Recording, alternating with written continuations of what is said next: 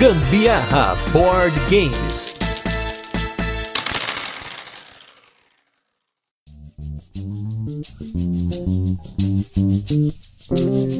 Fala galera, beleza? Tá começando mais um Gambiarra Board Games, mais um turno de comentários, nosso programa aí que a gente fala sobre qualquer coisa que esteja dentro aí do assunto dos jogos de tabuleiro. E hoje a gente vai falar sobre um assunto polêmico, mas nem tanto. A gente vai esclarecer algumas coisas, fazer uma reflexão aqui sobre um assunto que tem, eu tenho visto bastante discussões, especialmente aí o pessoal que gosta de discutir nos grupos de WhatsApp, de Facebook, que é sobre o verdadeiro valor de um jogo. Porque, né, existem várias formas de você pensar no quanto custa um jogo para você, e é isso que a gente vai refletir um pouco sobre isso. E para isso, eu chamei meus brothers aqui do sul de Curitiba. Eu estou aqui hoje com a dupla dinâmica, o Sandro Campanoli do Boards and Burgers e o Anderson Butileiro do The Meeple Kingdom. Tudo bem, pessoal? Fala, pessoal. Bom dia, boa tarde, boa noite para todo mundo. Aqui é o Sandro do canal Boards and Burgers. É muito bom estar com vocês novamente nesse podcast, que é uma gambiarra. É isso mesmo, Gustavo? gambiarra só no nome, hein? Aqui o negócio é de qualidade. Fala, pessoal. Anderson Butileiro aqui do... Agora do Meeple Kingdom, né? Acho que a última vez que eu vim ainda era Deathmatch. Era Deathmatch, é. é. A gente fez uma alteração no nome aí, mas mais uma vez, obrigado pelo convite do Gustavo aí. A gente sempre tá sempre trocando ideia, né, Gustavo? Praticamente todo dia a gente já troca ideia, né? Verdade. A gente tem mais pauta fora do podcast do que dentro. A gente só não dá conta de gravar e editar. Exatamente. Acho que todo dia surge um assunto lá. Fala, oh, podia gravar sobre esse assunto aqui.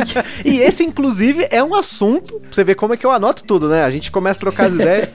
A gente começou a falar sobre isso, acho que em, em abril ou março, se eu não me engano, a gente comentou sobre essa questão de valorizar um jogo, de quanto custa um jogo, se você começar a pensar em determinados fatores, né, que a gente calcula aqui, né? E acabou que, meu, a gente precisou agora, a gente precisa gravar essa pauta, é uma necessidade pública, vamos dizer assim, a gente ter uma posição bacana sobre esse assunto, porque esse assunto, na verdade, eu cheguei a conversar com o Fabrício do Aftermath no último Virando a Mesa que a gente gravou, a gente começou a falar um pouco sobre o mercado e como as pessoas vão passar a consumir os jogos de tabuleiro daqui para frente ou como elas devem começar a consumir melhor os jogos de tabuleiro, porque o valor tá aumentando, o dólar subiu, a gente tá tendo problemas com produção, cada vez mais a gente tá tendo tiragens limitadas, os jogos usados estão crescendo absurdamente de valor, mas tudo isso, obviamente, tem uma explicação, porém, a gente aqui quer dar uma ideia de como você tá nos ouvindo aí pode ter o seu próprio cálculo de valor, porque no fim das contas,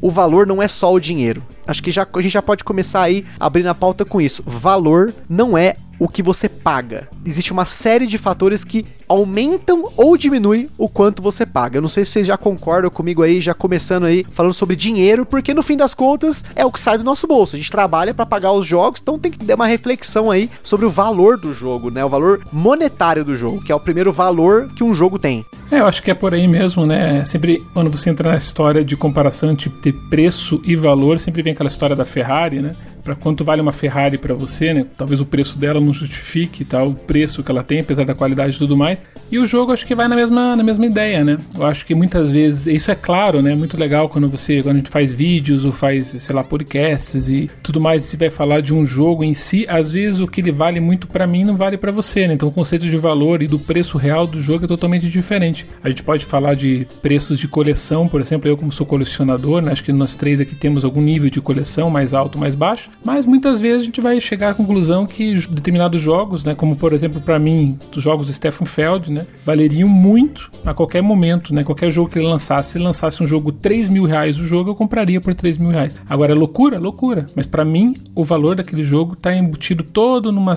um histórico de paixão, né, histórico aí, daquela coisa mais passional que nasce com a gente e por algum motivo ou outro a gente aprecia determinado design, determinada editora. A gente não, não tem uma explicação lógica, ela é muito por mais por emoção do que por razão, mas ela se justifica, né, para cada um de forma diferente, né? É, eu, eu também concordo com a afirmação. Eu sempre tento pensar do ponto de vista assim. Quando a gente fala do hobby de board games, o board game ele já é caro. Independente de você falar, ah, o, o jogo custa 500 reais. Não, se você chega pra uma pessoa que não é do nosso hobby e fala para ela, olha, eu paguei 200 reais nesse jogo aqui, paguei 150 reais nesse jogo, a pessoa ela já vai olhar assim, nossa, que caro, né? Porque já é uma coisa fora daquela realidade, daquele conhecimento de mundo que as pessoas de fora do hobby têm. Então, quando a gente já está inserido no hobby, a gente já olha de uma outra perspectiva, né? Então, os 150, 200 reais já passa a ficar barato pra gente, né? Então, a gente já olha para alguns lançamentos e fala: nossa, esse jogo tá saindo por 250, nós já tá saindo com valor mais barato. Mas o cara lá de fora não vai achar. E tem uma comparação que é meio idiota de fazer, mas que a gente pode colocar aqui, que é assim, cara, quanto custa uma camisa de um time de futebol? Teve uma polêmica muito recente agora, não sei quando que o podcast vai pro ar, mas pra gente aqui foi uma polêmica recente, que foi o, o lance da camisa do Corinthians que saiu por 350 reais, né? E que a galera falou, cara, não pago 350 reais na camisa do Corinthians. Mas o torcedor do Corinthians, aquele torcedor mesmo, ele vai comprar a camisa, né? Ele quer sim, ter a camisa sim. do time dele pra ir lá no estádio lá, vestindo a camisa de 350 reais. Cara, pra quem tá acostumado a comprar camiseta na Renner, né, Riachuelo, na C&A, uma camiseta de 350 reais mas é um negócio muito caro, muito fora da realidade, né? Mas o cara que é, sei lá, colecionador de camisa de time de futebol, o cara que é muito torcedor do Corinthians, assim como o Sandro falou, né? O, o Sandro, ele é o torcedor do Feld, né? então, se, se sair lá a é. camisa do Feld, o Sandro compra, entendeu? Então, a, a gente tem sempre que comparar. As pessoas, quando olham de fora do hobby, elas colocam um valor né, numa coisa que nós que estamos dentro do hobby a gente coloca outro. É, é, bem legal isso, inclusive, que você comentou, porque a gente vê, por exemplo, pelo valor dos carros aqui no Brasil, né? Então a gente vai para qualquer lugar, quem viaja bastante, ou começa a perceber o quanto vale os carros lá fora e o quanto o brasileiro está acostumado a pagar aqui no Brasil, né? Muitas vezes vão falar, não, mas é o imposto, não, mas é margem e tal. Tem uma série de fatores embutidos que não é só o imposto. Então, se você faz esse estudo dos carros, porque custam caro aqui no Brasil, tem muito a ver também com o brasileiro estar acostumado a pagar X reais em determinados carros. Por exemplo, o que seria um absurdo um carro popular aqui, você pagar 50, 60 mil, muitas vezes um carro popular, com opcionais, completinho e tal. Lá fora se compra muitas vezes um Civic. Então, o fato do brasileiro ter se acostumado a pagar valores altos aqui no Brasil, por isso que faz que muitas empresas aqui, muitas multinacionais e tal, tenham lucros grandes no Brasil e não em outros países. Eu acho que a mesma coisa está acontecendo com os board games. É muito interessante perceber esse momento em que o board game está dando aquele salto. Obviamente, tem fatores relacionados ao dólar, tem uma série de fatores embutidos aqui que não é a margem das lojas, ou margem das editoras que está aumentando. Mas o brasileiro está acostumando, me parece, acostumando a pagar já valores de 300 reais como um jogo barato. Porque os jogos estão saindo todos a 400, alguns a quase 500 reais, né? O que antigamente era quase impossível, né? Um jogo de 500 reais era aquele jogo sensacional do KS, super extraordinário e tal. Não, hoje você vê jogos de catálogo, sem diferencial nenhum, de retail, loja normal, saindo por quase 500 reais, né? Então, e parece que tá tendo uma certa demanda, uma certa venda. Então, o brasileiro pouco a pouco tá acostumado acostumando. E o que o Butileiro falou é verdade. Você fala pro pessoal de fora que você tá pagando 500 reais num jogo, 400 reais num jogo, é soa de uma forma assim tão absurda, porque pro pessoal fora vê que o board game é um jogo, é uma brincadeira, né? Ninguém entende o valor sentimental que tem pro jogador. Então você vê que está pagando meio salário mínimo num único jogo, pessoal, é assim uma coisa tão fora assim do, do sensato né, que o pessoal se assusta e cada vez mais. Antigamente não era tanto, mas agora eu vejo assim, quando eu comento alguma coisa para o pessoal de fora, é um nível assim, parece que você é louco, sai ser taxado ali como um é, viciado, alguma coisa nesse sentido, porque não tem como pagar tão caro num jogo, né? Acho que a comparação mais óbvia que o pessoal geralmente faz é com o, videogame, né? Porque são hobbies muito próximos um do outro, de certa forma, que tem a ver com entretenimento, etc. E muito se fala, então, ah, mas eu pago 250 reais aqui num jogo de tabuleiro, você paga 250 reais num jogo do seu videogame. E é uma comparação que eu acho até certo ponto válida, porque quando você compra um jogo de videogame, ele tem uma vida útil, né? Você compra o jogo, você vai jogar ele uma vez até zerar, ou sei lá, se você compra um FIFA que não tem como zerar, mas você vai jogar ele por uma temporada, uhum. porque depois ele vai ficar desatualizado e passa um tempo você vai comprar outro jogo, né? Então tem gente que compra um, dois jogos de videogame por mês por essa mesma faixa de preço, né? As, os preços são muito parecidos, né? Pelo menos da média dos jogos de tabuleiro, fica também entre 250, 299. É, agora começaram a sair alguns jogos de videogame por 300 reais, 350 reais. E, e a vida útil do jogo de videogame é muito menor. E ninguém fala pro cara que compra o jogo de videogame videogame falo, não, isso é caro, você está comprando, pagando num brinquedo esse preço, né? É um negócio que, que tem vida limitada, que quando mudar a geração do console, todos os seus jogos já viraram lixo, né? Basicamente, uhum. então. E, e, o legal que você comentou isso faz todo sentido, principalmente porque o jogo de videogame, se você perder o timing da venda, você vai realmente vender por preço de lixo. Porque você compra o jogo a 250 hoje, ele perdeu o hype. Não demora muito, tá? Seis meses, um ano, ele já não vale nem metade do que você quer vender. Então realmente você tem um prejuízo lascado aí, né? E o board game não, né? Tem esse fator também. Eu sempre uso essa desculpa, tá? Pra minha esposa aqui, pelo menos. Funciona muito bem. Olha, minha esposa se chama Lidiane. Olha, Lidia, o negócio é o seguinte: aqui é, é um investimento. A hora que eu quiser, isso aqui tem liquidez imediata. Eu pego e transformo isso aqui em dinheiro. Não é, vocês vão concordar comigo não, é, não é, chega a ser totalmente mentira, né? É uhum. verdade. Eu transformo isso aqui em dinheiro na hora, né? Então, tanto que ano passado eu tive que, depois que eu fiz aquele desafio dos 116 jogos sem jogar da coleção, eu peguei metade daquilo e vendi. E vendi rápido. Não porque os jogos são ruins nada, mas para mim não, né, não me encaixou com o meu gosto e tal. Eu vendi assim, questão de horas. Vocês sabem disso, né? Tipo, você coloca, faz um leilão lá, tal, anunciou, em horas aqueles jogos são vendidos no, durante o leilão. Dependendo do momento do, do hype do jogo, às vezes você vende até mais caro do que você mais pagou caro, na época, muitas né? vezes, muitas vezes. Jogos raros, difíceis de encontrar, sim, né? Não é querer lucrar, mas você vende pelo valor da demanda, preço, né? Todo mundo faz um estudo de mercado para ver o quanto ele vale. Mas muitas vezes você pode ganhar duas, três vezes mais num jogo, né? Normalmente. Fica a dica né? aí de investimento, né? Se você tá com dinheiro guardado, pensando em investir no tesouro, pensando em comprar um imóvel, compre board games. Certeza. É board game. Tá mais fácil investir em board game do que em ação, né?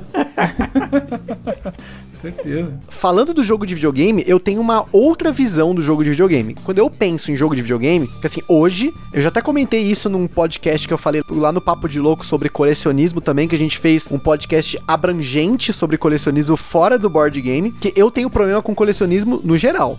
Qualquer coisa que eu faço, colecionismo é um problema. O hum. board game é o que tá mais freado por hora, né, dos hobbies que eu já tive, né? Mas videogame eu tenho dificuldade com videogame, que se eu pego um videogame eu vicio muito fácil. E eu sempre penso assim, eu comprei o meu. Olha só que interessante, né? Eu nem tenho videogame. Um amigo meu me emprestou o videogame e eu comprei o jogo para jogar. Que era na época o Metal Gear Solid Phantom Pain, que eu amo Metal Gear. E aí, naquela época, eu comprei o jogo zero tipo, pré-venda, eu paguei 150 reais nesse jogo. Porém, eu joguei 156 horas desse jogo. Então eu, eu terminei, eu platinei, eu fiz tudo que tinha para fazer. Então, no final das contas, eu gastei um real ou menos de um real por hora que eu curti aquele jogo. Então, para mim, assim, na minha cabeça, a gente já deve entrar nesse detalhe, mas uh, antes, vou, tô adiantando, mas valeu muito a pena esse jogo, porque foi uma diversão, assim, inesquecível, que acabou ali, óbvio, né? Acabei, joguei, não vou mais jogar, ele tá aqui na prateleira, não serve para nada mais, só como memória, mas eu tive aquele momento, eu gastei, ele valeu a pena. Mas antes da gente entrar nesses cálculos, né? Cálculo, quando, como a gente pode calcular o valor dos jogos para justificar que a gente gastou essa grana toda? Se as, as, pessoas costumam comparar,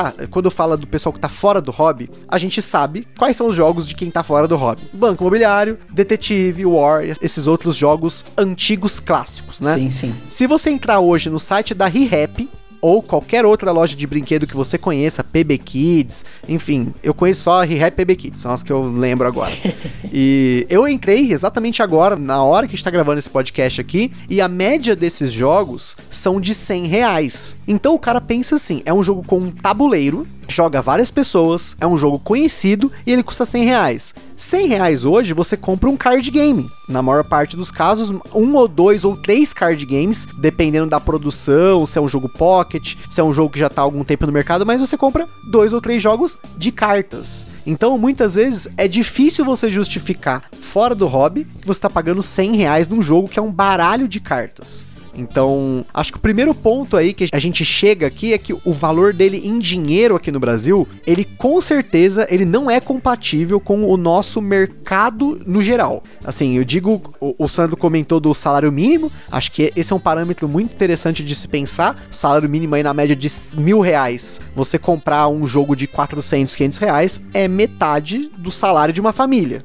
Enquanto que lá fora, o normal, né, esses mesmos jogos, eles custam entre 30, 40, 60 Exato dólares, que é 5% do salário do americano, do europeu. Então a, a, proporção é bizarra, né? Já, o nosso mercado já tem uma proporção. Assim, eu não vou falar elitizada porque vão me crucificar. Mas eu não discordo. Eu não discordo que seja elitizado, não. Eu, eu realmente acho que seja. Sim, sim, com certeza. E o interessante é você ver jogadores novos, né? Fazer a, a validação dessa questão do conceito de valor pelos jogadores que entram no hobby e eles vêm mais ou menos com essa mesma referência que você citou de 100 reais, né? Pelo War, que é um joguinho mais caro, 120 reais e tal, tem componentes um pouquinho melhores, né? E o pessoal entra mais ou menos com essa referência. Quando ele chega no hobby e se depara com jogos assim tão caros, ele fala, nossa, isso não é para mim e tal. Mas a partir do momento que ele é inserido no hobby, ele começa a participar daquela ambiência, começa a se apaixonar por um jogo, ele joga lá em Porto Rico, joga em Stone Age, ele vai sendo absorvido, ele vai se encantando. Chega um momento que ele tá pagando facilmente 300, 400, sendo um jogador iniciante e assim sem contestar. Isso mostra que a questão de valor que ele tinha no começo mudou no futuro, né? Então por isso que é muito variável a maneira que aquele fator emocional age sobre cada pessoa. Então ele passa de um primeiro momento não valorizar aquilo da forma devida, porque ele não está inserido no meio. Então para quem está de fora, pagar, se eu falo para minha esposa aqui, se bem que a minha esposa está inserida porque ela participa do dia a dia, mas se pega, por exemplo, a minha irmã, por exemplo, que vê todo, ela acompanha o canal lá no YouTube e tal, mas ela não entende nada daquilo que está acontecendo, mas ela vê assim que a gente faz vários comentários, preços e tal, e ela vê quanto a gente paga nos jogos, para ela que não é absurdo, porque ela tá de fora. A partir do momento que você vai entrando, participando, é aquela sociedade, né, aquela comunidade que vai se formando, e amigos, e você traz na tua casa pessoas novas para jogar, aquilo vai tornando um fator emocional muito forte. É uhum. apaixonante. Nossa, receber pessoas novas, conhecer pessoas novas e tal. E o tempo todo, acho que essa é a parte que vale do hobby em si, né? Como a gente tava falando até um pouco antes do podcast em off, a gente tava comentando justamente a questão de que ninguém ganha nada para produzir conteúdo. Essa é a grande realidade. Você ganha bem pouquinho, coisinha michuruca ali, que não serve para nada. Então o que acontece? O que movimenta tudo isso é a paixão, é o hobby, realmente conhecer pessoas novas e tal. Então isso realmente é apaixonante. Para o jogador iniciante também é. Então ele entra e a partir do momento que ele acredita que aquilo ali é uma verdade para ele, a emoção aflora e ele acha que aquilo vale, tanto que ele paga aquele valor. Então é um, um comparativo interessante para analisar a própria carreira do jogador do início até o ponto que ele se torna um jogador já mais veterano e ele começa a entender que aquilo vale pagar aquele valor que estão pedindo, né? Interessante isso. Ele se torna veterano e ele aceita pagar R$ 1.500 no Kickstarter, né? Exato. Fácil, né? E acha barato ainda, porque vê componentes todos rebuscados é. e tal. Né? Mas isso é uma coisa até que eu queria pontuar também, que assim, a gente tá falando, né, do valor monetário, o valor emocional, mas assim, existe um fator que eu acho que é muito importante para essas duas coisas, que é o valor de produção do jogo, né? A uhum. gente pega, por exemplo, os jogos, eu até nem vou falar dos jogos da Grow especificamente, mas se você pega, por exemplo, os jogos da Estrela ou de outras editoras que são essas que são mais conhecidas nas lojas de brinquedos, né, Pais e Filhos e sei lá, etc. Você pega a caixa, você pega o material do jogo, a qualidade de produção é muito ruim. Tanto é que é muito difícil as pessoas colocarem um cuidado, um zelo naquilo, né? Porque já é um material de produção tão ruim que você não tem muito zelo. É, eu lembro da, da, minha cópia de War, minha cópia de Uno, cara, tava tudo rasgado, né? A ca caixa tudo colada com durex, porque a gente não tinha muito cuidado com aquilo, porque, ah, cara, paguei barato no jogo. Então, assim, ó, pra vocês terem ideia, eu tive três War na minha vida, né? Eu, eu tive um War, na verdade, que os meus pais tinham já de antes de eu nascer, meus pais jogavam com os amigos deles, War. Depois a gente comprou um outro, quando meu irmão mais velho já tava um pouco mais velho, ele ganhou um outro. E eu depois sozinho, depois que eu já tinha saído de casa, eu comprei um outro War para mim, porque era uma coisa banal comprar War, né? Hoje ele tá 100, 150, mas eu comprei o War por 50 reais numa época, né? Então, como a gente gastava pouco para comprar o jogo, a gente também tinha pouco cuidado com ele. E eu acho que hoje, quando a gente vê a qualidade de produção desses jogos, sei lá, vou, vou dar um exemplo aqui, tá?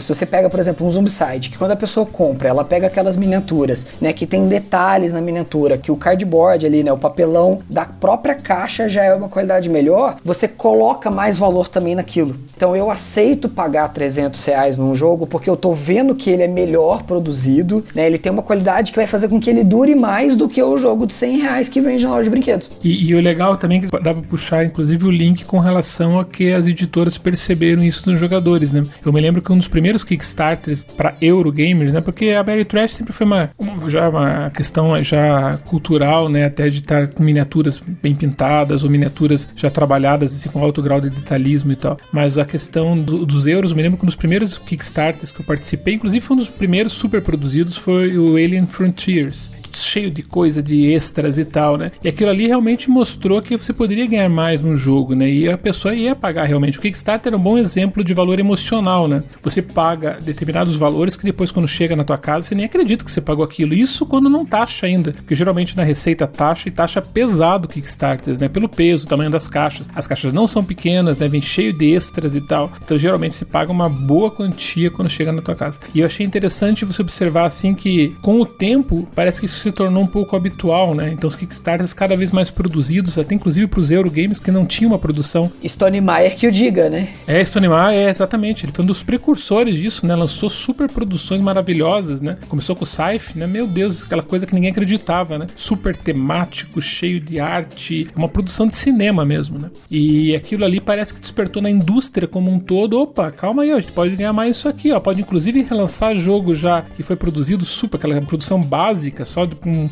cartonado, né? O jogo basicamente inteiro. Foi o caso agora, por exemplo, do Luna. O Luna é 100% papelão, né? Se, se for ver, um jogo baratíssimo, o jogo original. E eu fui lá, um dos que pagou, tudo bem, é Stephen Feld e tal, mas a produção ficou maravilhosa, cheia de madeira e tal, que eu recebi, né? E tal, moeda de metal e tal. Então isso encanta o jogador, né? A nível de ele valorizar aquilo acima até muitas vezes do, do lado racional, quanto valeria aquilo mesmo, né? Então a gente paga, eu paguei 70 dólares de frete no Luna, mas quando eu vi aquele Luna eu fui direto, né? Eu a questão do valor. Eu vou lá e vou agarrar isso seja quanto for. Então pro fã isso é ponto fundamental, mas obviamente a, a indústria não sobrevive só de fãs. Ela precisa que tenha uma boa demanda, né? Então ela geralmente trabalha esses Kickstarters com esses stretch goals e com essa questão de motivar o pessoal que está participando. Olha, você está pagando até barato, hein? Vou te dar mais um prêmio aqui, vou te dar mais um prêmio, vou te dar mais um. E vai, e vai cada stretch goals que você vai ganhando ali, aquilo vai te encantando até ponto que você não aguenta, né? Eu acho engraçado o Kickstarter, porque você não entra. Não, não vou entrar nisso, não, dessa vez não vou entrar. Daí vai passar um, um objetivo, atingir um objetivo, daí atinge o segundo,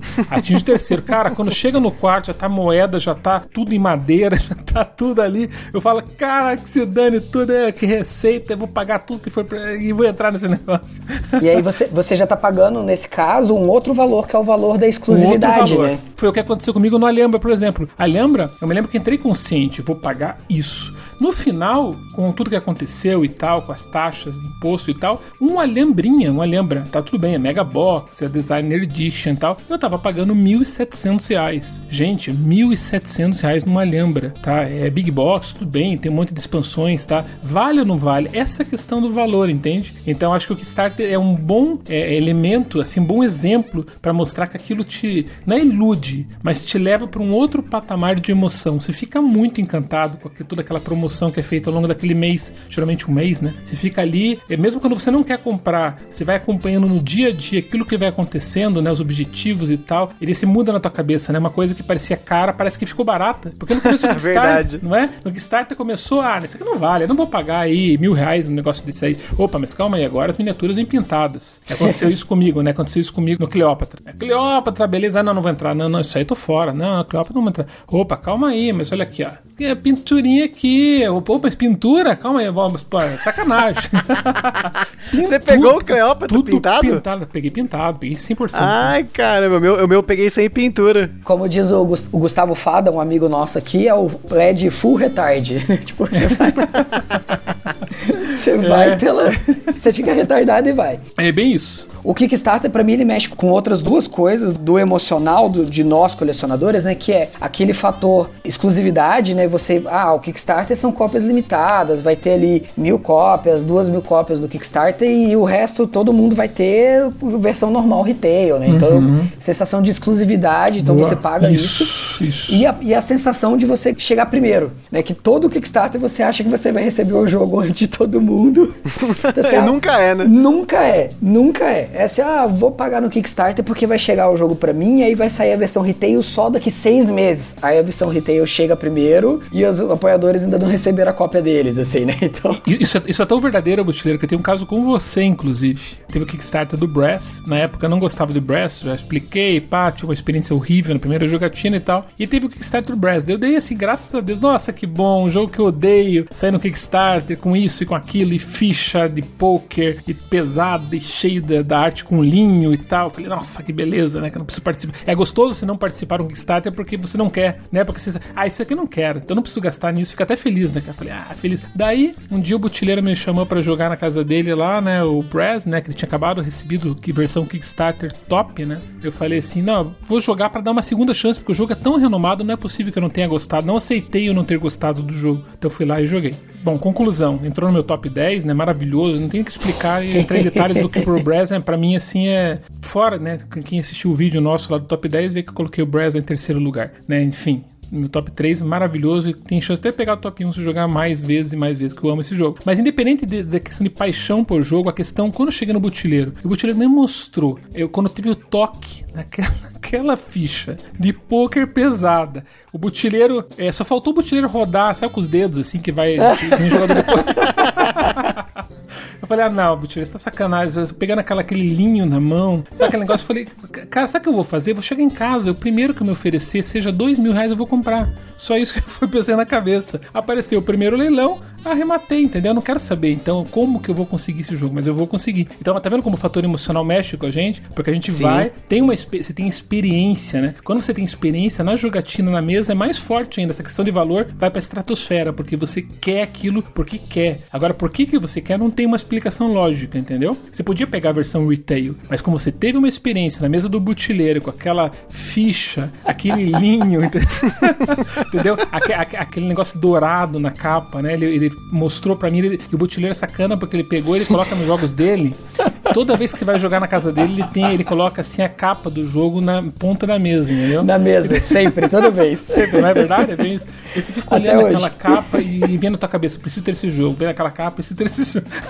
e o pior é que no Brass, né, diferente da Retail, vem em dourado, né, cara? Então, se, dependendo do ângulo que você olhava aquela caixa, dava aquele brilho do dourado, falava, cara, eu quero isso e quero essa versão, entendeu? Eu não quero mais nada. Então, aí que o valor é, perde sentido, entendeu? E se tivesse, quantos leilões já entrei na Ludopedia, né? O Bar Pack lá do Memo Arms estrangularam, né? Foi pior, assim que eu sofri. Enfim, e você quer aquilo, entendeu? Engraçado que todo board gamer é meio igual. Você quer aquilo e você quer, e você vai até o final. Eu vi que muita gente é parecida, entendeu? Você não, não tira da tua cabeça, eu quero ter essa experiência. E para ter essa experiência, eu preciso ter a versão Kickstarter, que é com todos esses componentes e tal. Então tá vendo como mexe com a gente? Acho que o Sim. fator emocional tá muito atrelado à questão do valor, né? Sobre essa questão do valor emocional, eu acrescento até um ponto, que eu vou entrar nesse ponto agora, que é com relação ao status que o jogo traz para o jogador. Isso é uma questão até um pouco complicada de discutir e é uma das maiores questões que tem gerado o valor dos board games subir no Brasil. Para mim, assim, na minha opinião, não é apenas algumas questões de ancoragem de mercado. Eu já falei sobre ancoragem de mercado aqui, sobre como um jogo é vendido por um valor de, sei lá, 500 reais. Aí o próximo anúncio o cara coloca aquele 550, vai, passou. Aí depois um próximo anúncio 600, 700. Então ele vai ancorando sempre no preço alto porque ele sabe que alguém já pagou. Então alguém pode pagar até mais mais. Mas não é nem essa a questão. Acho que a questão maior aqui é porque muitos, muitos jogadores têm essa questão do jogo versus status. Tipo assim, eu preciso ter aquele jogo na minha coleção. Às vezes o cara não vai jogar aquele jogo, mas o status que aquele jogo traz para a coleção, ele é tão alto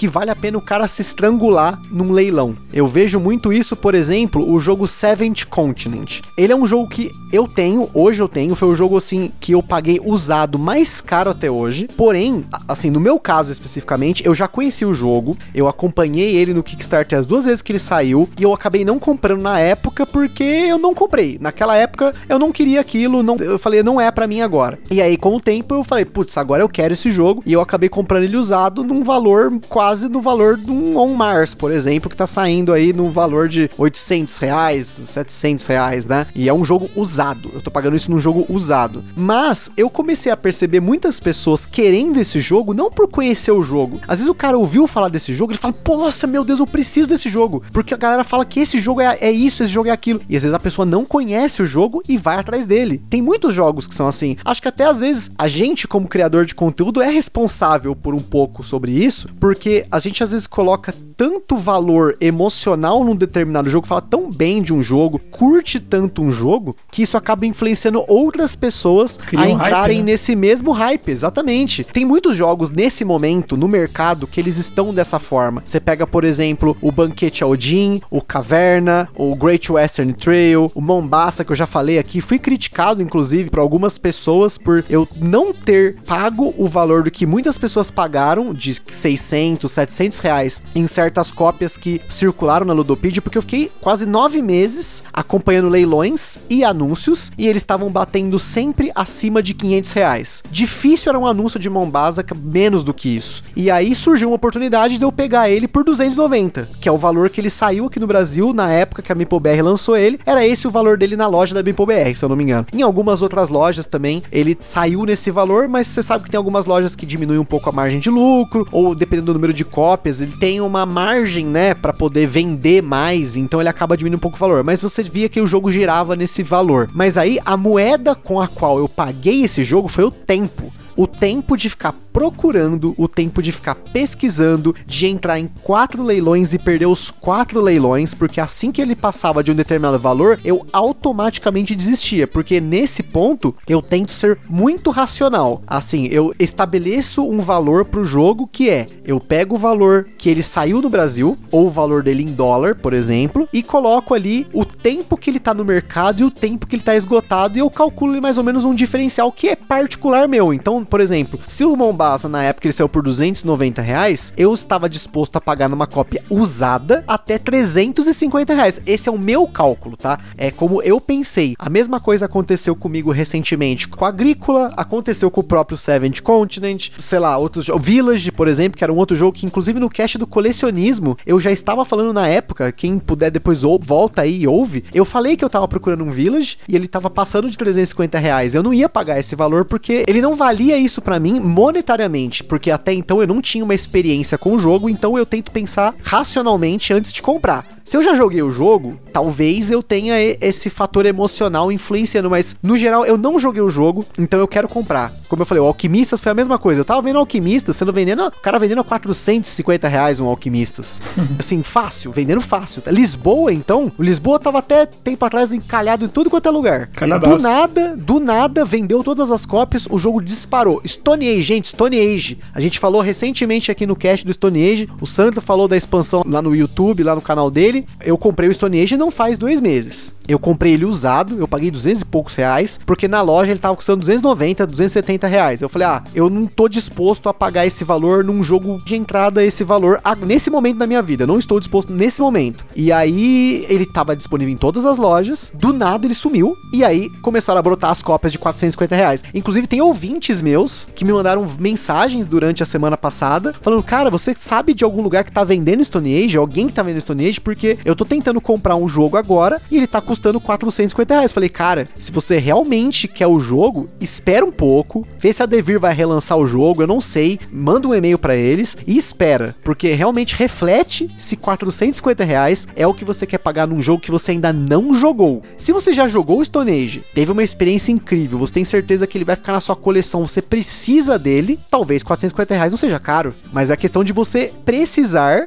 naquele momento ou você pagar com o tempo, que é o meu caso, é a minha moeda, é o tempo de pesquisar, de ralar, de ficar procurando. O, o Agrícola, outro jogo que eu fiquei meses e meses, é um cara, pô, tá com seu Rising Sun aqui no meu Agrícola, tô com, tem o Marco Polo, que, pô, a gente fez o rolo, cara, de boa, vamos fazer. Porque é uma outra moeda também, né, que o Sandro mesmo falou, né, que o jogo, ele tem uma liquidez alta, a maior parte dos jogos, especialmente jogos importados, jogos de designers famosos, jogos hypados, ele tem uma liquidez alta, né? Às vezes até maior do que você pagou nele, né? É, você sente isso muito claramente nos leilões, né? O leilão é o Sim. maior exemplo que a gente tá comentando aqui de valor. Inclusive, quando você tá envolvido muito naquele aspecto emocional de não perder, porque você colocou aquilo na tua cabeça. É muito interessante que o leilão acontece assim. Ele abre o leilão e você já, de certa forma, quando você deu o lance, você já se apropriou emocionalmente daquele jogo. Nossa, Então demais. passa aquela semana você controlando aquele lance. Daí chega na hora, obviamente, nos 10 minutos lá, sempre acontece essa coisa, né? Vai ter aquela batalha final, né? E daí, só que você já colocou na cabeça durante toda aquela semana que aquele jogo é teu.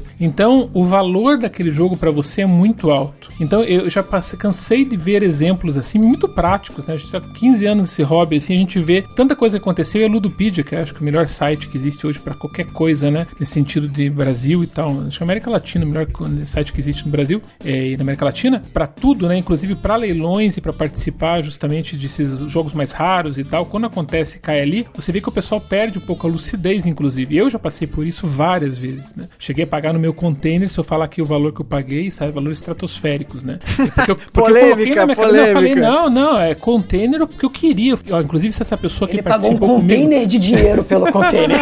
ah, opa, isso aí é bom, hein? Aqui, o negócio é o seguinte, essa, essa pessoa que participou comigo do leilão no container durou uma hora nessa batalha. Ó, você que tá aí do outro lado, ouvindo nesse momento, se chegou entre você essa informação, esse podcast do Gustavo, ó, saiba que, ó, parabéns, cara, você chegou a me deixar louco aqui. Porque toda vez, porque chegava 10, tem 10 minutos, né? Se dá o lance, tem 10 minutos. Chegava 9 e 50 e pouquinho, ele dava o lance. Não acredito, cara. Daí eu pegava e começava tudo, começava mais 10 minutos. Daí eu já cobria. E ele esperava, foi judiando de mim mesmo, sabe? Chegava ali nos, nos 9 e 54 vinha o lance novo. Eu falei, ah, não acredito, cara. Ele queria te vencer pelo cansaço, na real, né? Tipo, ele é, queria ver se você ia desistir pelo cansaço. Foi uma estratégia boa. Foi uma estratégia boa. Depois eu tô respeitando o outro lado aí, né? Se ouvindo aí, o container, lembra? Container aí, ano, ano passado. Não, ano retrasado, não podia comprar no passado. Ano retrasado. E daí, a gente foi. Mas eu coloquei na minha cabeça, Gustavo, assim, tipo, um jeito. Eu não vou perder esse leilão. Cara, você podia ir pra 1.500 reais, eu ia pagar 1.500 reais. Eu tava pronto, ainda bem que acabou bem antes. Mas é. Entende? Acabou bem antes, Sandra. A gente, a gente acredita que acabou bem antes, Sandra. não, cara, não tem, não tem essa. Não tem essa. É, esse leilão e o Memoir Airpack me sangraram até a morte. Pode saber disso.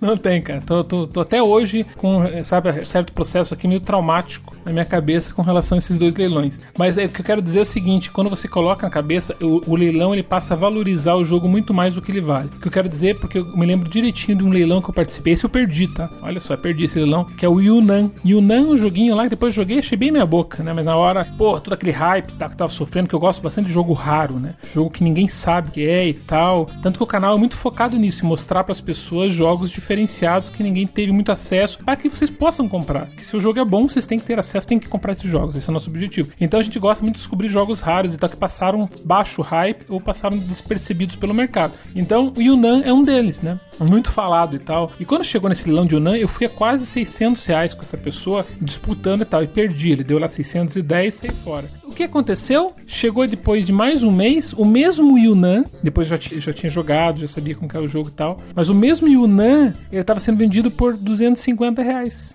Ou, olha só, para pra pensar. Foi vendido a 600. Eu perdi o leilão a 600 e pouco. Né? Ele ganhou por 610, acho que eu fui até 500 e pouco. Detalhe, eu podia ter ganho, né? 590, 600 reais. Só que o que acontece? O jogo estava sendo vendido depois de algumas semanas por 250. E daí ninguém quis. Olha que interessante. Já, é louco, né? Olha, ninguém quis, cara. 250 reais e ficou semanas, e nem eu não quis, porque ele já sabia que o jogo e tal, mas ficou semanas e semanas aquele jogo parado lá. Então olha que interessante, um jogo que passou a valer naquele leilão, na fervo, né, naquele lado fervoroso do leilão, naquela emoção e tal, o valor foi lá para cima, depois ele passa a não valer mais nada. Entende? Então, pra você ver como é, é puramente emocional, que a gente vive muito com esse fator emocional dentro dos board games, né? Bem claro para mim isso, sabe? E só finalizando a questão lá do valor também, do board game como ação, no meu caso, eu não cheguei a vender alguns jogos, mas sim fazer as trocas, né? Porque eu acabei dando moeda de jogo por moeda de jogo. Então, de certa forma, eu não vendi determinados jogos, mas eles me valorizaram também nessas trocas, né? Eu fiz muitas trocas, né? Eles tiveram um valor de alguma forma, né? Exatamente, uhum, né? Uhum. E uma coisa louca também, até ainda falando sobre o valor monetário dos jogos, né? Quem acompanha o podcast sabe que a gente tá tendo, pegando vários jogos do Alexander Pfister. Eu sei que é o meu designer favorito hoje, sem dúvida. Eu tava procurando o último jogo, que já saiu aqui no Brasil, que é o Blackout Hong Kong. E aí, como sempre, acho que a maior parte das pessoas faz isso e talvez isso seja um problema hoje. Primeira coisa que muita gente que tá dentro do hobby faz é entrar no compara jogos. Ele entra no compara jogos lá e vê o valor dos jogos em várias lojas, né? Pra quem não conhece comparar jogos, ele é um agregador de lojas de board game e você procura os jogos lá. Então eu coloquei Blackout Hong Kong lá, tal, tava numa faixa de 350 reais, sei lá, o começo do mês passado, que foi o mês 6, né? Junho de 2020. E eu falei, cara, se tá com esse valor aqui de 350 reais no comparar jogos em jogos lacrados, eu vou entrar no Ludopedia para procurar uma cópia usada. E aí eu tive a surpresa de entrar no Ludopedia e todos os jogos estavam vendendo usados, que na verdade não é usado, ele fala lacrado, mas, sim, às vezes é o lacrado, mas às vezes o cara coloca outra coisa na descrição, mas isso é uma outra história. Mas enfim, a questão é que tinha cinco anúncios na época de Blackout Hong Kong por 360 reais, todos eles, com mudanças de centavos só. E aí, novamente, o efeito da ancoragem. A pessoa entra para colocar a sua cópia lá, e aí você vê lá que a cópia tá lacrada por esse valor de 360 reais, que é o valor mais alto do que o valor que você pagaria, por exemplo, numa loja. Né, nas lojas que tem aqui perto da minha casa, tem aqui a Bravo Jogos, tem a Play Easy, tem a Place Games, tem um monte de loja para Game Vault, enfim, aqui perto da onde eu moro tem muita loja que eu posso ir lá e comprar o jogo pelo valor que tá no site. E sem, e sem pagar frete.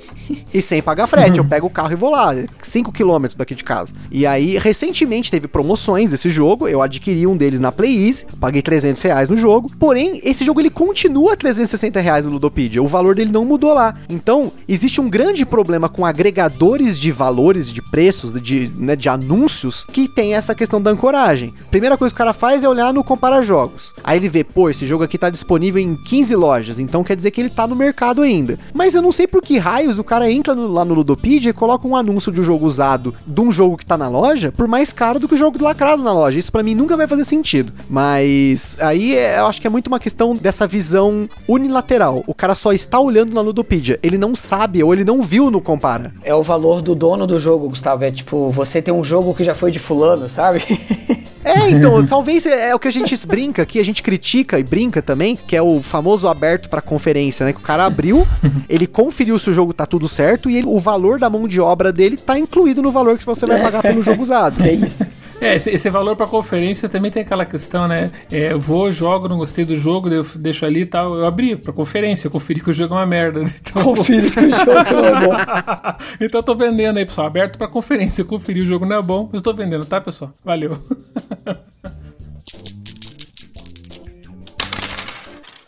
Mas a- a- eu acho que assim, principalmente pra mim, tirando a parte emocional da compra, acho que é, é importante a gente entrar na parte racional de uma compra, que é o cálculo que nós podemos fazer pra calcular se esse jogo valeu, o quanto esse jogo valeu, o custo-benefício do jogo, né? No cast também, que eu falei aí com, do- com o Fabrício lá da Aftermath no Virando a Mesa, a gente tava falando sobre essa questão do consumo do board game, que hoje muita gente consome o jogo sozinho. Alguém do grupo vai lá e compra o jogo sozinho. E aí ele paga lá 400, 500, 600 reais num jogo sozinho. Mas esse jogo ele vai ser jogado em várias pessoas. Então, a primeira coisa é que o board gameiro, ele tem a posse do jogo. Né? Eu não vou mentir que eu tenho isso hoje. No começo do hobby eu não tinha isso, a gente comprava os jogos em conjunto. O nosso Zombicide foi comprado em três pessoas, o Black Plague foi comprado em quatro pessoas. A gente dividiu a compra, porque a gente pensava, todo mundo vai jogar, não vou jogar isso aqui sozinho, então vamos dividir, vamos rachar essa compra. E aí, o valor da experiência saiu muito barato. Vou dar o exemplo do Zombicide, tá? Acho que o Zombicide ele é o jogo com o maior custo-benefício que eu tenho aqui, porque na época a gente pagou nele 300 reais com sleeves lá, a gente comprou na loja da Galápagos na época, vinha com o sleeve da Fantasy Flight, um negócio sleeve premium, né, enfim, 300 reais com frete. Se dividiu por 3, cada um pagou 100 reais. Nós jogamos esse jogo 50 vezes, mínimo.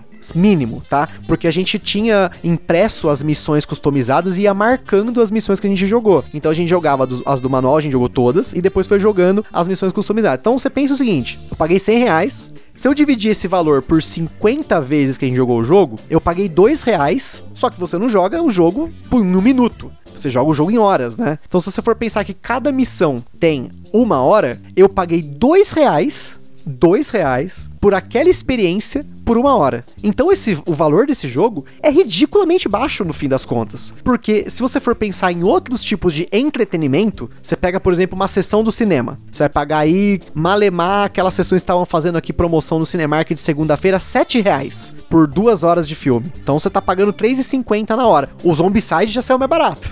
Isso pensando como o valor individual, né? Porque se você for pensar, se você vai em quatro pessoas no cinema, você tá pagando todo mundo junto ali o, o valor somado, para ter a experiência em conjunto, que é uma coisa que a gente não costuma calcular. Se você vai no cinema, você e sua esposa, são dois ingressos. Se você vai com você e seus três amigos, são quatro ingressos. Foi todo mundo junto, a experiência tá conjunta, o valor tá somado, apesar de cada um ter pago uma parte, né? É, então, é, isso aí é até interessante, mas geralmente se fizer esse cálculo, você vai ficar um pouco perturbado, entende? Por isso depende, que eu falei, depende. Né? Vamos lá, depende. vamos lá. Não, depende, a primeira coisa lá. que você falou que jogou tantas, é, 50 vezes, né? O Zombicide, eu comecei a imaginar o que, que passou na cabeça do Butileiro nessa hora, tá? Com o Eurogamer e tal, né? Mas, não, mas fora do, isso, tá? Do, do Zombicide eu não posso falar muita coisa porque eu tive Zombicide também na coleção, né? Então eu, eu sei o que, que é isso aí. Esse passado teu você não me falou, tá? Você como um produtor do Rio, tá? Um jogo nacional, daí vai bombar aí, tá? Hein? Por favor, né, Butileiro? Esse passado não conhecia, mas vamos lá, então. Então vamos pegar o exemplo do William, que gravou lá aquele vídeo do KDM, né? Então ele pagou lá em torno de 7 mil reais no jogo. Eu sempre gosto de encher o saco dele porque, cara, é muita grana, cara. Não, sério, 7 mil reais um KDM. Mas tudo bem, pagou 7 mil reais. Pode conferir lá no vídeo, tá? Ele falou que jogou 400 horas. 400 horas, né? Não, mas é, que, é aquele negócio, né? Ele montava o jogo na mesa, ia dormir e esse tempo que ele tava dormindo, ele tava contando como se ele estivesse ah, jogando, é entendeu? É, ele não falou isso, é verdade.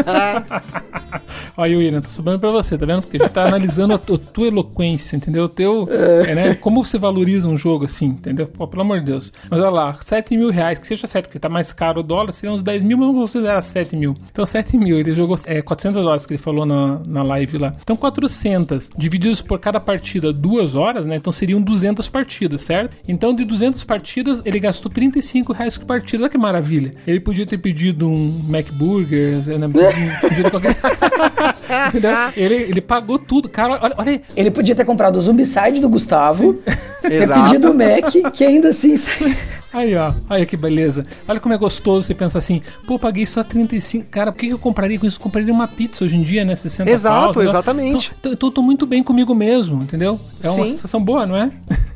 eu acho assim, eu penso nisso, eu penso nisso como o valor da experiência, porque o board game, apesar né, de ser um, um, objeto, ele é uma experiência. A gente tá falando de experiências, né? Então, até um, quando eu comentei com o Butileiro sobre esse papo, a gente tava comparando, por exemplo, essa experiência, por exemplo, que eu tive do Zombicide com o King's Gold. O King's Gold é um jogo eu paguei 30 reais, eu jogo ele uma vez por semana. A gente tem aqui, esse ano, pelo menos, 25 partidas dele esse ano. Então, se eu pegar esses 30 reais dividir por 25 partidas, já dá quase um real por partida. Isso pensando que eu paguei nele sozinho, mas eu jogo ele em pelo menos duas pessoas. Então, cada jogador tá custando 50 centavos por partida. Porém, não é a experiência, por exemplo, de um jogo maior, né? Mas aquilo lá, a experiência também é variável, porque você pode se divertir mais com um jogo simples, né? Um jogo party game, um family game, do que com um Eurogame ou com um Ameritrash super uhum, pesado. Depende sim, muito da pessoa, sim. né? Então, vou dar o um exemplo de um jogo que teve um custo-benefício alto aqui para mim, recente, que foi o Maré Alta da Fanbox. Eu comprei o Maré Alta por, sei lá, 40 reais, né? Se for pensar o valor dele com frete e tudo mais, né? E a gente jogou nesse final de semana durante uma hora, em cinco pessoas. Então, por cada pessoa, a gente teve por 8 reais uma diversão que foi sensacional. Foi um jogo, tipo, eu saí passando mal, estando rir, de tão tosqueira que a gente tava zoando durante o jogo, assim, mas. Uhum. Então, assim, eu, eu paguei barato nessa experiência então esse jogo já tá me valendo, porque eu penso assim, se eu estou pagando o valor de uma experiência que de um rolê, né? Vamos pensar no rolê. Acho que esse é um bom parâmetro para você que tá ouvindo o podcast, racionalmente calcular um valor de um jogo que você tem. Pensa num rolê que você daria. Você vai dar um rolê no cinema. Eu, eu sempre pego o cinema porque até então Absurdo, eu, um dos meus um dos meus hobbies, vamos dizer assim, era colecionar os filmes assistidos. Usa o IMAX aí como exemplo também, que dá aquela turbinada, entendeu, no preço. V é, vamos entrar nisso, porque eu tive essa experiência também, mas tem um histórico aí, né? Mas vamos lá. Pegando um filme na estreia, um filme 4DX, um, um filme um IMAX, whatever. Eu fui assistir, por exemplo, o IMAX, eu fui assistir o Blade Runner. A gente foi assistir ele em IMAX. Eu paguei 70 reais no ingresso. Só que é 70 reais do ingresso. Só que você vai comer, né? Então, mas vamos pegar só a experiência Sim. do filme. Eu paguei 70 reais, então uhum. então para mim aquela foi uma experiência cara. Uma experiência barata é assistir, sei lá, Hotel Transilvânia 3 nas minhas férias por 7 reais. E uma experiência regular é pagar 30 reais num filme de duas horas, né? Numa estreia ali, não 3D, que eu não gosto de cinema 3D, mas 30 conto num filme. Então, 30 reais por uma experiência de duas horas é um valor ok para mim né? Um valor beleza. Então, se eu pego um jogo e eu faço o cálculo entre o número de jogadores, versus o número de horas que a gente jogou esse jogo, pelo valor, dividido pelo valor dele, se eu chegar a menos do que 35 reais, esse jogo valeu muito já valeu pra caramba. Só que é claro que para o jogo valer esse, esse tanto para mim, eu tenho que jogar o jogo várias vezes. Então eu vou dar alguns exemplos rápidos aqui, né, de jogos recentes,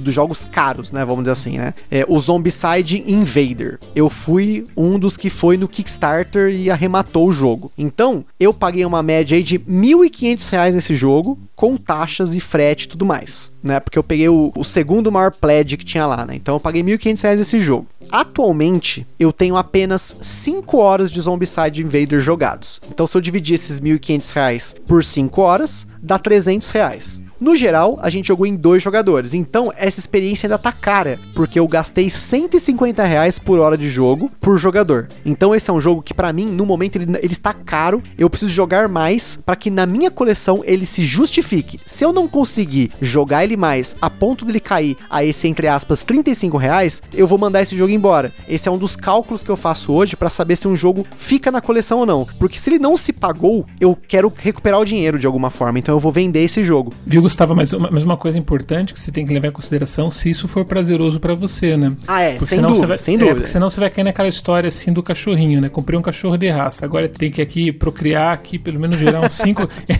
eu vi isso já, muitas, muitas pessoas. Pô, mas você comprou um cachorro? Ah, não, sim, agora eu tenho que procriar aqui uns quatro pra não, pagar o valor não, dele. É, então, tipo, não, não, tem que ser nada é, não, forçado. Não, sim, né, tipo, você tem que é, é. gostar do jogo.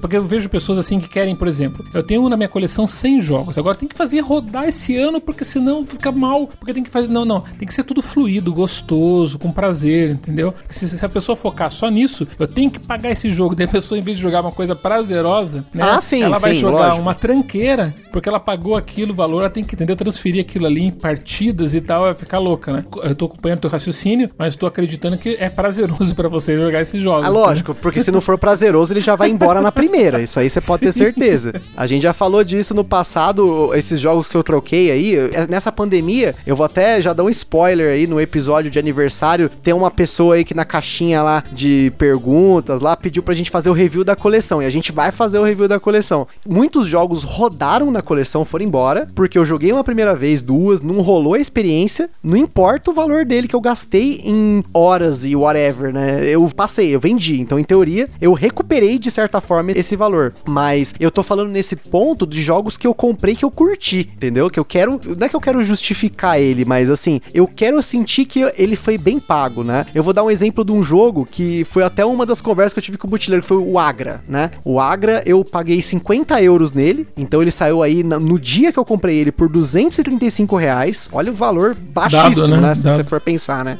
235 reais. A gente, para fazer a resenha do jogo, fez cinco partidas do Agra, que em média tiveram uma hora e meia de jogo. Então eu, você pega aí 7,5 horas de jogo.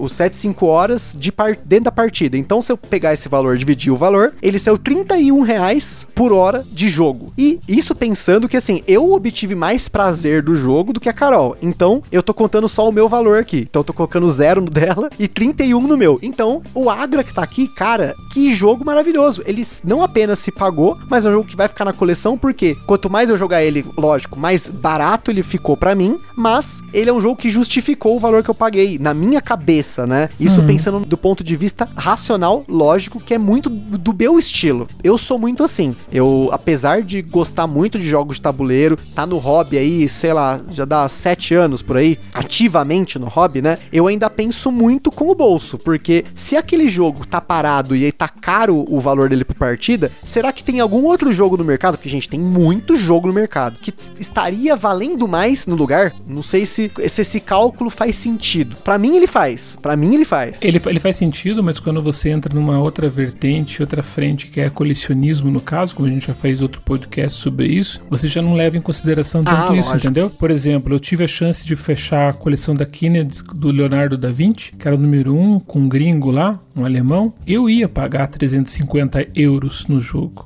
tá? Um único jogo que era vendido na época que ele saiu, em 2000 e pouco, ele era vendido a 35 dólares. Então, ou seja, é, eu ia pagar 350 euros. Olha que loucura, né? O pessoal deve pensar, esse cara é louco, vai pagar 350 euros num jogo assim que não tem nada demais e tal. Mas é que eu precisava, era o número 1, um, é como a figurinha, a última figurinha do álbum do Brasil que você tá participando lá e você quer completar o álbum, entendeu? Então, independente do, do jogo em si, se ele é bom, se ele não é e tal, você quer completar esse, essa coleção. E eu não vou ter muitas partidas com ele, então eu vou pagar 350 euros, vou jogar ali 10 vezes e 35 euros por partida. Vai ser mais ou menos isso a realidade. O colecionador foge totalmente dessa lógica. Eu acho Sim, que assim, sim. quando, a- é, quando a pessoa é muito racional, assim, ela quer levar nesse lado, tudo bem. Desde que não vire assim uma. é, essa questão Uma neura, né? é uma neura, é. Porque se levar pra esse lado, você vai ficar preocupado em rodar a tua coleção, porque esse jogo não tá vendo mesa, então tem que colocar ele, você não tá se justificando financeiramente e tal. E no final, o hobby tem que ser prazeroso, ele tem que ser uma coisa gostosa e fluir naturalmente, né? E como você falou, ele tem que ser uma experiência. Então, como eu vou no cinema, eu vou jogar. E o jogo tá justificando mais do que no cinema. É legal, porque o prazer de jogar é muito maior que no cinema. Pelo menos pra mim é. Que nem você foi, foi assistir o Rei Leão na época que foi estreia, né? E tal. Paguei lá 40 reais por pessoa. Eu e minha esposa, 80 reais, mas a pipoca ali deu de mais 100 reais, né? Por assistir um filme de duas horas. Então, 100 reais. Então é legal, porque se você leva isso pro mundo dos board games, né? Que a gente tá falando aí de 500, 400 reais, tem um jogo, inclusive esse jogo você vai vender depois. Então, ou seja, você não tá perdendo dinheiro aí. Talvez você venda um pouco menos e tal, mas geralmente você não perde muito dinheiro em board games. Essa é a grande realidade. Então,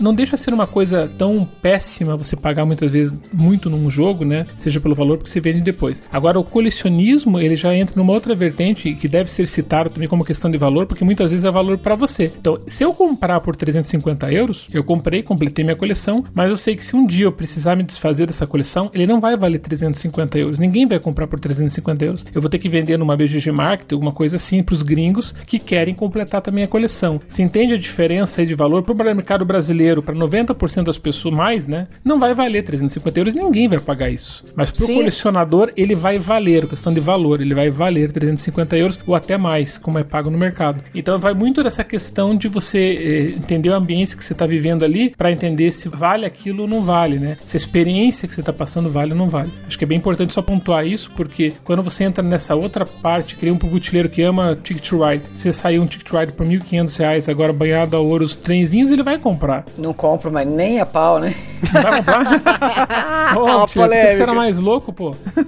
É, que Eu compraria. Então, é que aí que tá. Existe alguns pontos que você coloca pra você mesmo, né? Então, por exemplo, Sim, é, sim. eu vamos dizer assim, eu tenho a coleção do Ticket Ride, eu e minha esposa a gente ama o jogo, mas eu não tenho o 10 anos do Ticket Ride. Por quê? Porque toda vez que ele tá vendo no Ludopad, ele tá 800, 900 mil reais, né? Então, eu não pago esse valor, porque eu não acho que, mesmo eu sendo um colecionador, nesse caso, eu não acho que justifica pagar esse valor no jogo. Você é mais racional, mais racional. Eu, eu tento equilibrar as duas coisas, o meu lado colecionador e o meu lado jogador racional, que, que pensa em colocar o jogo na mesa, né? Eu tento fazer o máximo possível para equilibrar os dois lados, né? Então, eu adoro Ticket Ride, tenho vários na minha coleção, né? Não tenho todos, eu tenho todos os Map Collection, mas eu não tenho todos os jogos base de Ticket Ride, por exemplo. Esses das caixinhas pequenas quadradas, eu não acho que justifica o jogo, porque para mim eles desvirtuaram o que é a, a proposta do jogo, mas enfim. Então eu tento analisar isso. Será que vale a pena pagar para esse jogo? Mas é aquilo. Eu não tô falando que eu não pagaria 800, 900 mil reais no jogo. Tanto é que eu paguei no Rococó. Né? Então, o Rococó, a versão de luxo dele, que a Mosaic vai trazer pro Brasil, o preço dele, se eu não me engano, saía, era- era 129 dólares. Né? Então, considerando a conversão da época, tava dando mais de 800 reais. Mas pro Rococó, com tudo que ele vinha, era uma versão de luxo que ia vir com expansões, inclusive expansões que estão out of print há muito tempo. né? Eles vão colocar na caixa. E a arte toda renovada, ali eu achei que valeria pagar 800 reais, diferente do Ride de edição de 10 anos. Acho que tem muito a ver com a experiência, né? Acho que a experiência que você vai passar e tal, o que, que ele trouxe, que nem eu falei pro próprio lá, a experiência que eu tive lá com o Brez e tal. Então acho que essa questão de você levar todo esse lado do valor do, do jogo com a experiência que você vai ter é interessante, né? É bem prudente se fazer esse tipo de comparação. Sim, acho sim. que isso que faz a gente pagar por aquele valor, né? Porque você tem uma experiência tão maravilhosa naquela mesa e tal, naquele, naquele, naquele dia, naquela noite, que você quer ter de novo aquilo. Acho que isso motiva a gente a pagar tão caro nos jogos, a virar colecionador, né? Como eu virei do Feld e tal. E comecei a jogar, gostei dos jogos sei do, na sequência, um, dois, três, quatro, joguei cinco jogos do cara, amei os cinco jogos, então, pô, esse cara tem alguma coisa diferenciada para mim, né? Obviamente. Pode ser que pros uhum. outros, pra, as pessoas não têm. Mas para mim tinha um sentido fazer a coleção dele para conhecer melhor ele e tal. Então, para mim, passou a valer o Feld uma coisa muito maior do que para as outras pessoas, né? Vai pagar muito mais um jogo, que nem saiu agora a City Collections. Então, tipo, pô, vou entrar de cabeça, não quero saber se quanto que é, entendeu? Só me fala aí aquele shut up, take my money, né? Tipo, não tem mais essa, essa... Você vai pagar então os 300 dólares do frete pro Brasil, Sandro?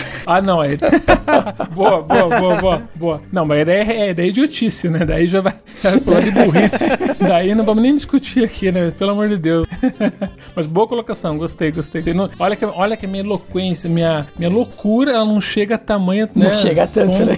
De pagar Tem sempre tem um limite, né? Então. Um dia chega aqui alguma editora aí no Brasil, fiquem atentos, por favor, essa, tragam para o Brasil essa coleção do Feld, amenizem lá, vão corram atrás da Queen, implorem pra Queen trazer jogos para o Brasil, por favor. É, mas é, acho que até a gente, pra gente encerrar, acho que é bem bacana ficar muito claro, até, esse é um dos motivos pelo qual eu quis fazer esse cast, o primeiro deles é por conta do número de discussões que eu tenho até me envolvido com relação a essa questão do tipo, quantos jogos estão sendo anunciados até usados por valor X e quantas pessoas estão pagando ou estão dispostas a pagar. Eu, de novo, eu insisto em dizer assim, pessoal, tem quem pague e tem quem venda. Como o próprio Sandro falou, você vê, ó, a gente tem aqui várias opiniões diferentes, né? Pessoas que já pagaram ou não por determinados jogos, valores X ou Y, por conta de colecionismo, por conta de experiência, por conta de custo-benefício. A gente analisou aqui por diversos ângulos, mas a nossa intenção é que não, não era em nenhum momento chegar a uma conclusão, você deve seguir o que um falou ou que o outro falou. É, a gente não, não, não vai uhum. cagar regra, né? Exatamente. O é, é você uhum. ter uma consciência Boa. de que você tem a possibilidade de pesquisar, você tem a possibilidade de comparar, você tem a possibilidade de olhar para sua coleção e saber se você quer pagar aquilo ou não, né? Mas fazer isso de uma forma pelo menos consciente, né? Uhum. É, e, sempre olhar para os jogos de forma individual e como uma experiência. E assim, talvez você esteja comprando para colecionar e talvez jogá-lo. Pode acontecer, não há problema algum. Eu conheço caras na Ludopedia ali que tem coleções com mil, mil e quinhentos jogos. Três mil. Eu conheço um cara que tem mais de três mil na coleção. Então, aquele cara de Santa Catarina lá, que tem, tem um cara que tem três casas, né? É. Parece que um negocinho pra guardar o jogo. Ele tem 300 jogos não jogados na coleção, gente.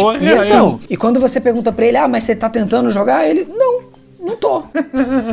Exatamente. Tô e não é problema mais. Nenhum. Eu não tô me preocupando em jogar. Eu quero é ter o jogo. Sim, às vezes o cara quer ter um museu, sei lá. Se... Hum. A gente até falou. Eu não lembro se foi no cast do Port Royal ou do All My Goods. Acho que foi no do Port Royal. Sobre aquele museu de jogos da Áustria, que era um acervo de um casal. Que eles doaram pro museu. Eles tinham um número exorbitante de jogos. E aquilo lá. Eles não se importavam se estavam jogando ou não o jogo. Muita gente que tem essa quantidade de jogos, gente, reflete, né? Se o cara tem 1.500 jogos na coleção dele, se ele jogar um jogo por dia, quantos anos ele vai levar para jogar? Cinco anos praticamente. E ele não vai parar de comprar também, né? Então essa, essa lista ela é interminável, ela nunca vai acabar. Não, não vai. Então o cara não tá pensando em jogar e comprar para jogar. Então assim, esse é um pensamento se o cara tem o dinheiro para isso, se ele curte isso. Tem muita gente que compra vinil lacrado, HQs lacrados, Sim, mangás lacrados, enfim, é colecionismo, tem de tudo, né? VHS, gente, tem gente que faz coleção de VHS. Exato. Então assim, uhum. assim, eu acho que vai muito da pessoa, né? Então, assim, o, o que nós colocamos aqui são as nossas perspectivas diferentes, né? O Sandro tem um, um, modo de enxergar a compra, de valorizar o jogo, né? Ele comentou sobre a Kennedy, né? Que, vamos dizer assim, a Kennedy era uma coleção rara, ele queria, né? Tinha o Leonardo da Vinci, tinha o chocolate. Te lembro que me desafiou.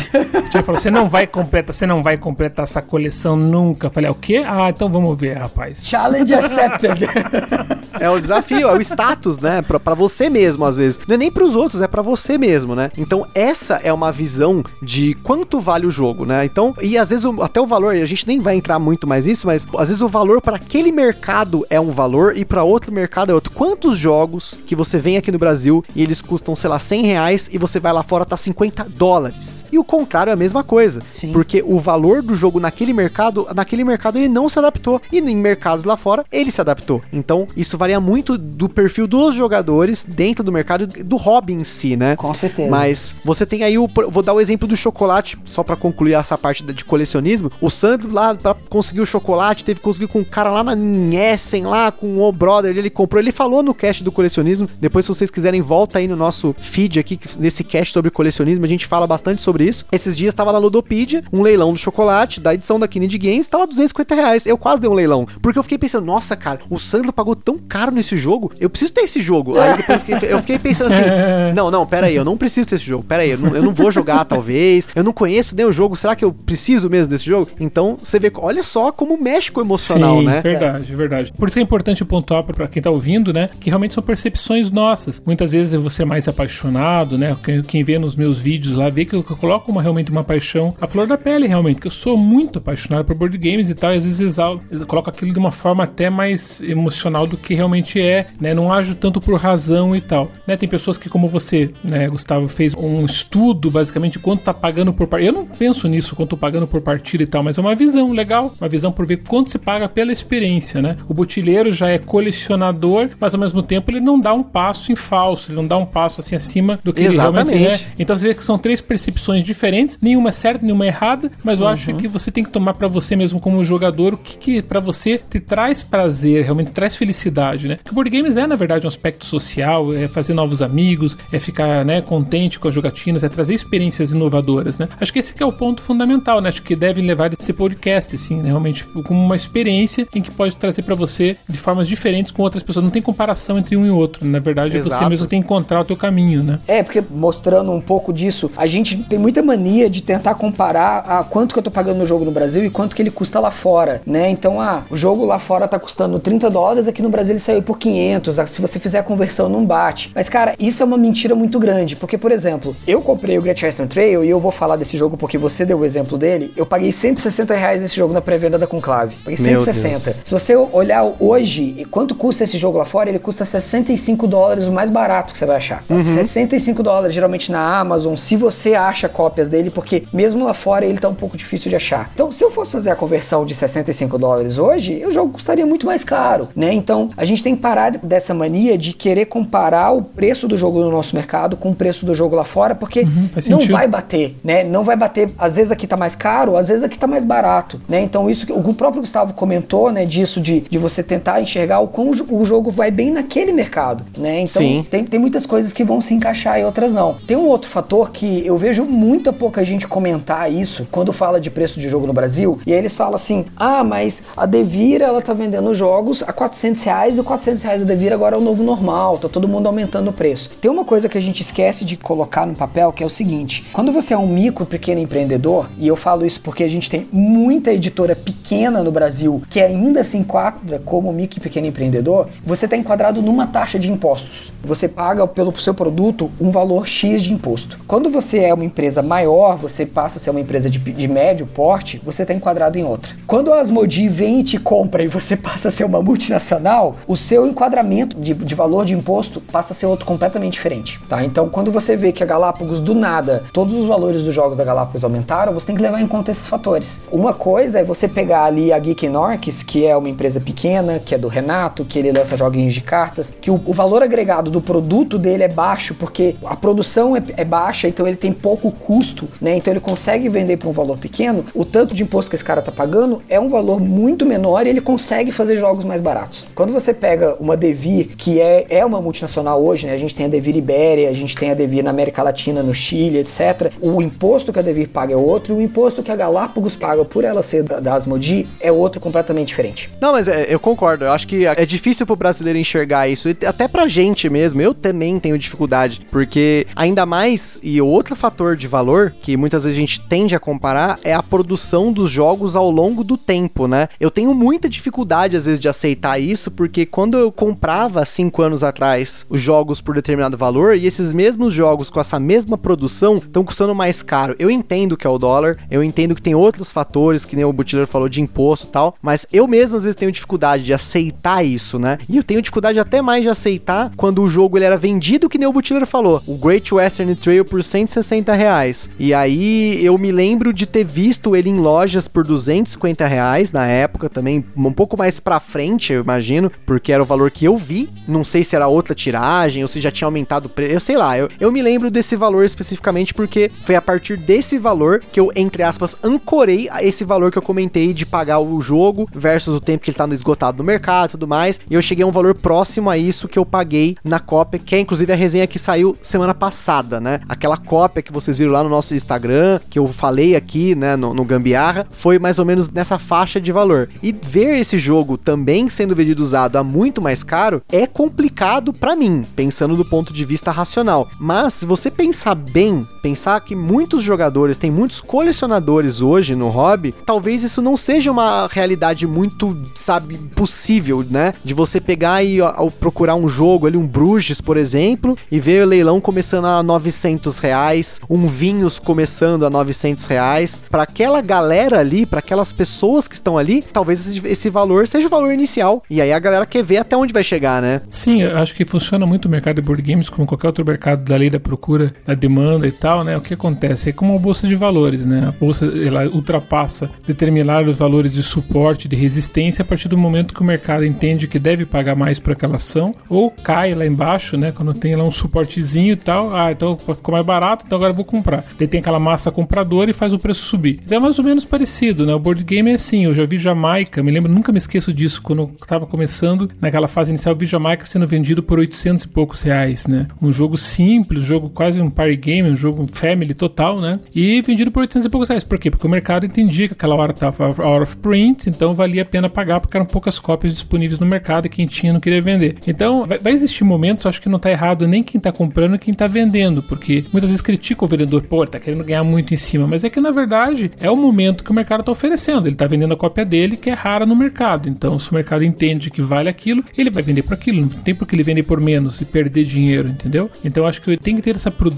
com relação a quem tá comprando e quem tá vendendo. Os valores que a gente tá comentando de valor, o valor vai subir, vai diminuir, vai valorizar mais um jogo quando tem pouca demanda, né? Ou seja, tem, não tem muita disponibilidade no mercado, né? Então isso é natural. É uma lei do mercado que funciona no board games como funciona em qualquer outro nicho de mercado. Então a gente tem que ter só preparado para poder, vamos colocar assim, tá preparado para pagar o que o jogo vale para você. Então cada pessoa vai ter um valor e acho que é isso que, que importa, né? No final, se você paga aquilo é porque você está procurando uma satisfação. Então se para você o valor está condizente com a tua experiência, ok, não tem crítica com relação a isso. Que eu vejo muita polêmica nesse lado, sabe? É, uhum. quem, quem, compra, não, pô, comprou, pô, como que você paga caro, paga 800 reais um jogo? Ou quem vende, pô, você tá querendo ganhar muito dinheiro em cima dos outros, pô, pensa bem. Mas não tem, nem o vendedor nem o comprador estão errados. Na verdade, estão usando o, o que é básico de qualquer lei de mercado, né? Sim, sim. Esse cast é justamente para não apenas, não, não quero amenizar algumas declarações que eu mesmo fiz com relação a jogos que eu comprei ou que eu indiquei, que eu falei que entre aspas não valia. Eu tô expondo a minha opinião como criador de conteúdo, né? Então é opinião, não uhum, é uma uhum, verdade. Uhum, o Sandro uhum. expôs a dele aqui, que é diferente do que eu acredito, e o Butileiro tem uma visão diferente também, né? Então são três pessoas que estão no hobby, que produzem conteúdo, que têm visões diferentes. Então, assim, para mim é essa visão. Eu não vou pagar num jogo mais do que eu acredito que ele valha. E eu não vou recomendar também para as pessoas pagarem um valor que eu não acho que ele valha. Porém, você pode aí na sua casa fazer a reflexão e pensar: esse jogo para mim realmente vale o valor que ele tá sendo vendido? Sim. Se para você tiver valendo, beleza, cara, vai na fé, porque o importante no fim das contas é você se divertir, ter boas experiências, compartilhar isso com as pessoas e é, no final é isso, entendeu? É claro que, novamente, se você for colecionador, a experiência é de simplesmente você colocar o jogo na prateleira e falar: porra, eu completei essa coleção, ou nossa,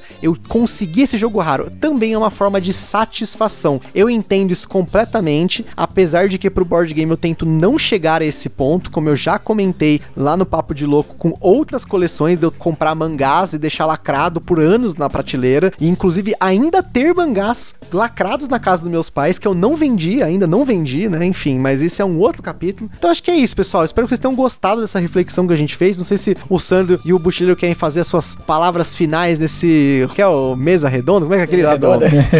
mesa Redonda de board games aqui, né? Eu só quero deixar para todo mundo, então, meu obrigado mais uma vez, Gustavo, por ter participado com vocês aí. Sempre um prazer estar junto com pessoas aí que estão acompanhando o hobby, que batalham realmente para fazer o hobby crescer. Assim como eu tenho feito aí com nossos parceiros e tudo mais, no fim das contas, a gente está procurando sempre diversão, entretenimento, né? Fazer com que as pessoas se unam cada vez mais. E a gente vive num mundo cada vez mais tecnológico em que afasta as pessoas e o board game é a maior estratégia mundial, digamos assim, para unificar pessoas, né? Aqui mesmo na minha casa recebi tanta gente legal, conheci muita gente boa, né? É engraçado, no mundo dos board games são poucas pessoas que você poderia classificar assim como chatas ou pessoas que se desclassificam. Realmente são pessoas muito legais, são famílias, pessoas assim sensacionais, né? Cada vez mais eu tenho me inserido nisso e tenho comprovado que o board game só traz muito mais alegrias do que tristezas, né? Então eu queria realmente deixar esse recado que não existe dono da verdade, né? Sempre o podcast é um momento de discussão. Achei muito rica aqui a discussão. Sempre com, discutir com vocês esse tema sempre é um imenso prazer. E muito obrigado, pessoal. Nos encontramos aí na próxima. É, acho que eu não tenho muito mais a acrescentar além do que o Gustavo já falou e na conclusão dele, né? Só acho que é sempre importante sim a gente ter maneiras de avaliar as coisas e onde se embasar, né? Então o Gustavo ao longo do programa citou aí o compara jogos, sempre observar preços na Ludopédia. Eu sempre acho que você precisa pesquisar, avaliar, saber se realmente precisa. A gente perde hoje no Brasil em qualidade por não ter uma ferramenta para a gente avaliar o histórico dos jogos. Se você tiver a oportunidade de acompanhar, como o Gustavo falou que ele faz por ele mesmo, acompanhe, tente dar um tempo e, e ver se realmente vale a pena fazer. Se é uma coisa que é muito importante para você e você não quer esperar, prefere comprar na Miniature Market, faz isso, né?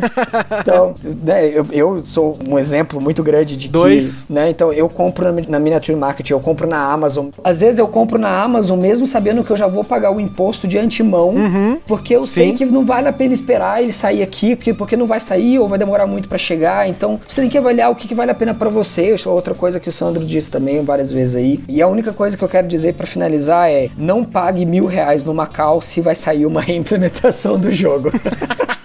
Nem no Bruges, né? Nem no Bruges. Porque os dois estão à venda na Ludopédia nesse momento por preços parecidos com isso. Bom, pessoal, é isso aí. Espero que vocês tenham curtido essa discussão. Mais um turno de comentários e um forte abraço. Tamo junto. Até a próxima.